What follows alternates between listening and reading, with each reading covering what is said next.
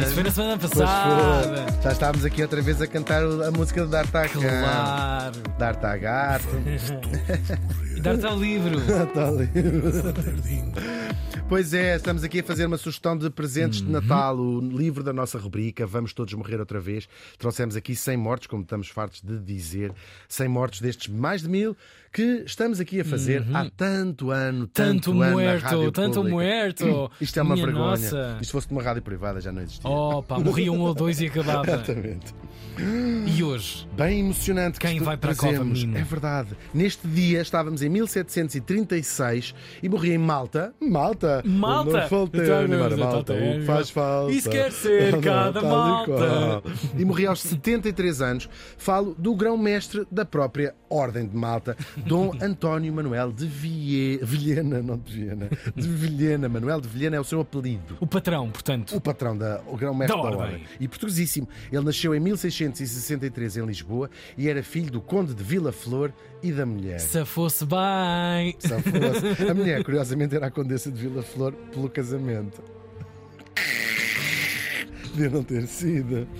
Agora, Estava claro, tudo gente o melhor que havia em Portugal na altura. E é assim que, como muitos outros nobres, ele vai entrar para a Ordem de Malta, de que vai chegar a ser o posto mais alto, grão-mestre. E o que- Será que recebiam uma carta a dizer assim: junta-te à malta? Junta-te à malta. Pessoal, ah, e vamos saber isso, o que é a Ordem de Malta, Uhum. é verdade. Teremos de recuar muito tempo para contar o que é a sério? Ordem de Malta, muito Uau. tempo mesmo. Até uma, uma, se calhar bastante mais, bastante at- atrás mesmo. Como nós sabemos, Cristo morreu em Jerusalém, sabias isso? Ok, confirma-se. Confirma-se. Depois o que ele fez três dias depois já é outra Pois, questão. sim. Claro. Cada um com a sua. Cada um que acredita que quiser. Uh, Jerusalém é uma cidade na Palestina, hoje sob a, a administração de Israel, e na altura sob o domínio romano. Era uma época, uma Uhum. cidade também, uma zona do mundo também ocupada por este império. Ora, os primeiros fiéis desta nova religião, pouco mais eram os, os primeiros cristãos, pouco que seguem Cristo, não é? E depois dele ter morrido, era um pouco mais do que uma seita que dura alguns, eh, pou- alguns séculos, mas Aquele uma seita. núcleo, muito não pouca é? gente, Claro, muito pouca gente, claro. muito pouca gente.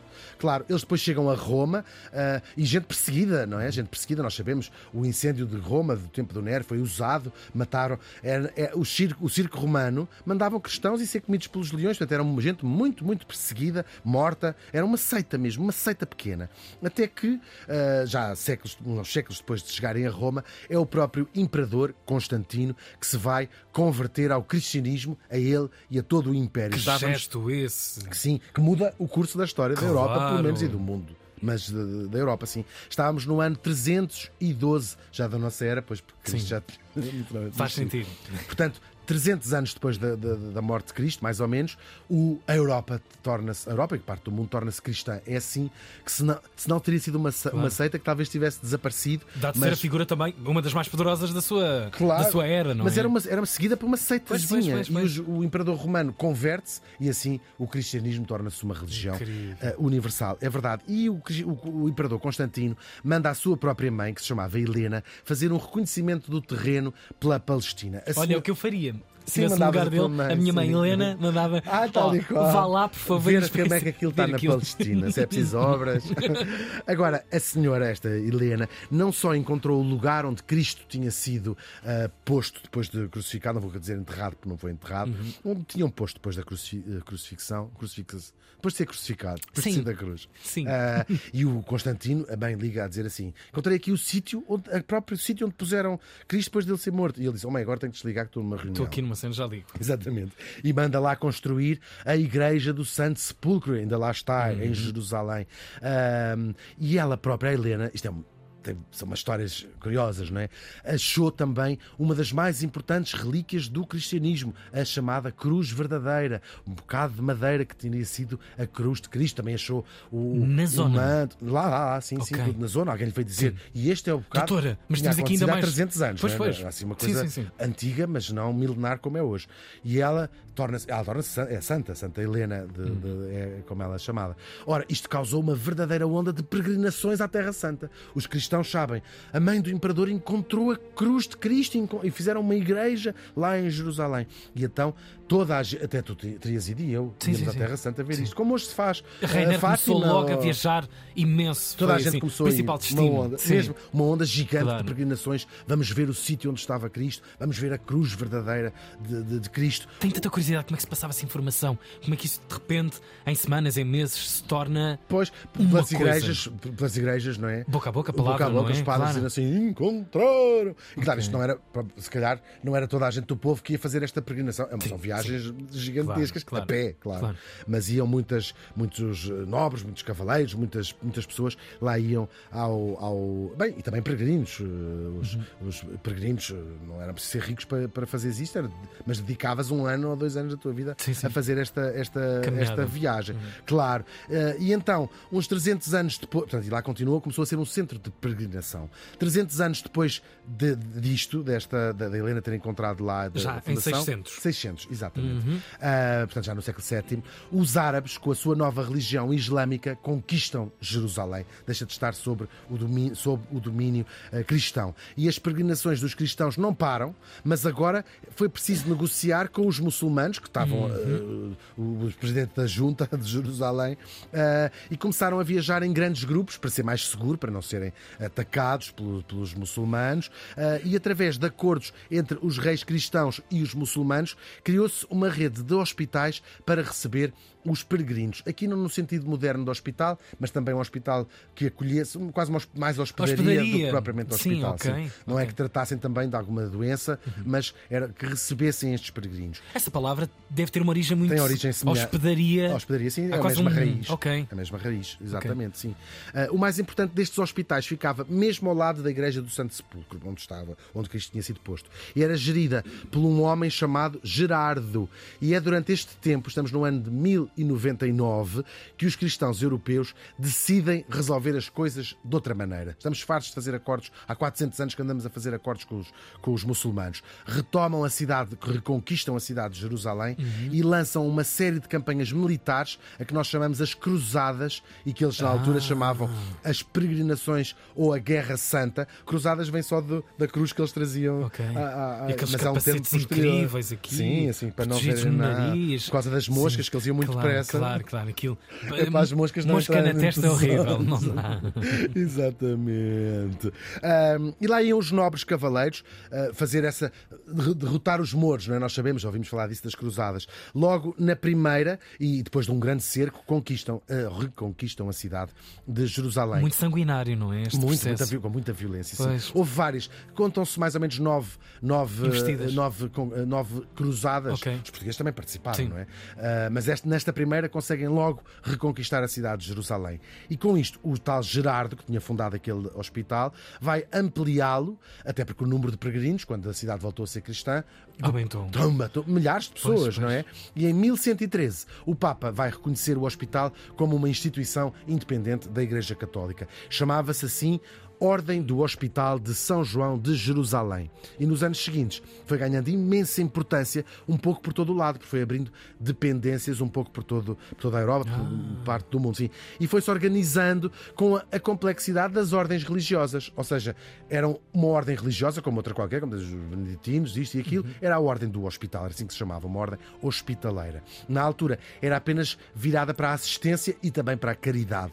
Ah, fundaram conventos, foi crescendo como uma ordem, Pois. Até se tornar uma das mais importantes ordens em tamanho e em, e em importância, claro. Até que, da ordem hospitaleira, se vai transformar também numa ordem militar. À semelhança, à semelhança do que aconteceu com a Ordem do Templo, aquilo que nós chamamos os Templários, que tinham cá ir tomar a sua, cá, a sua- sua- sim. Ahm, eles começaram também a ter muitos fortes, muitos castelos, deixou de ser só conventos, Uhum. eram também uma ordem de guerreiros, gente que fazia, fazia a luta, não é? Um dos mais impressionantes chama-se o crack dos cavaleiros, não é o crack daqueles que eles fumavam, é o nome deste monumento na Síria, que eu penso que foi muito destruído agora na guerra. Devastado. Uma coisa milenar, linda, linda. de- É uma fortificação. Pois. Com um sítio para eles entrarem todos a cavalo, uns corredores, assim, uma coisa. Podem procurar também no Google, é bem bonito e acho que está parte destruído, claro. E agora são um poderosíssimo e verdadeiro exército esta ordem do hospital. Entretanto, Jerusalém vai voltar a sair das mãos dos católicos e a ordem vai se mudar, estava ali fixada em Ah, Jerusalém, sediada, lado, apesar de ter ramificações em em todo o mundo. em toda a Europa, vá. Estava ali e vai se mudar para a ilha de Rhodes, na atual Grécia, fica ali a sua sede.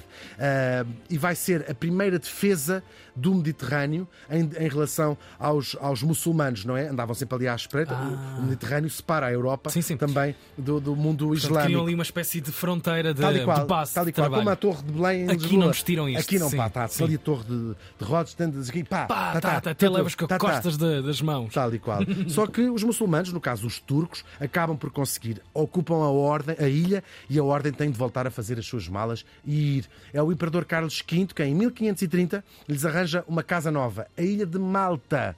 Funciona como um Estado, passa a ser um Estado praticamente independente. E é assim que a ordem do hospital se passa a chamar Ordem de Malta. É a origem do nome.